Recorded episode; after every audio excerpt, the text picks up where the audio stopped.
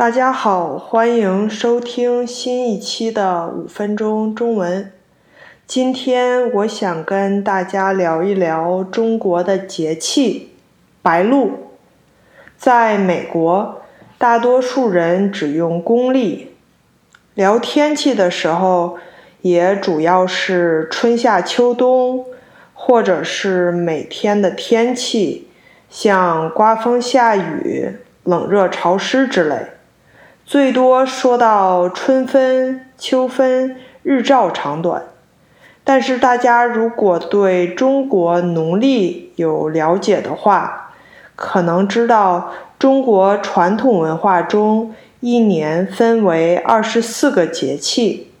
今天我想跟大家聊的是前两天刚过的白露。白露是中国二十四节气中的第十四个节气，通常在每年的九月七日左右。这个时候，夏天已经过去，秋天的气息开始显现了。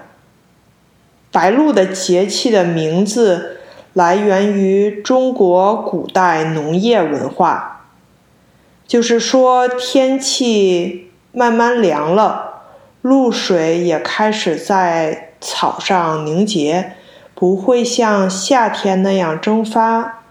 白露时节，虽然白天可能还是会有点热，但是晚上的时候，凉爽的秋意就十分明显了，昼夜温差也越来越大。中国传统文化。对各种节气应该做什么，不做什么，都是很有讲究的。比如在吃上，有一种说法是“白露三不吃”。首先就是不要大吃大喝、暴饮暴食，每顿都吃八分饱，其实更加有益健康。然后就是不要或者少吃辣。白露时节，不但气温降低，而且空气也更加干燥。辣的食物容易增加燥热，还会刺激肠胃，造成身体不适。第三就是不要多吃生冷的鱼虾海鲜。中医认为这些食物都是凉性的，所以一定要做熟，不要生吃。同时也要注意过敏。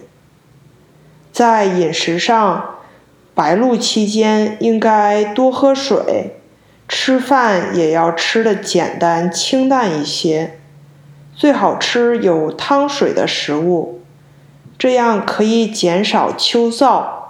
养护身体。中医认为，梨啊、红枣啊之类的食物可以滋补润燥，适合在这个时候吃。除了饮食上要有一些调整，白露后在起居上也要注意。入秋后天气转凉，要注意早晚加衣服。同时注意减少身体的露出。中国有“白露三不露”的说法：一不露肩，二不露脚，三不露肚。入秋后，身体这些部位尤其要注意保暖，不要着凉，不然容易引起腹痛或者关节的不适。天气转凉后，很多人也容易手脚冰凉，所以很多中国人会用热水泡脚，这样可以增加血液循环，驱寒暖身，降低疲劳，让你每天睡得更好。其实我这个星期就觉得身体有点不舒服。每天起来，嗓子都觉得干燥发痒。星期六我就去看了医生，医生让我去买了些过敏药吃一吃。我这两天吃了药，感觉起床的时候嗓子好多了。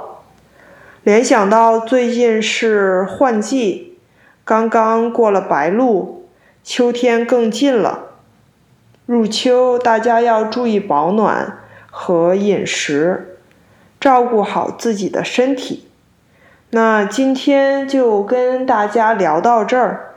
如果你喜欢五分钟中文，请帮我订阅、点赞、分享，让这个节目可以帮到更多人。感谢您的收听，我们下期再见。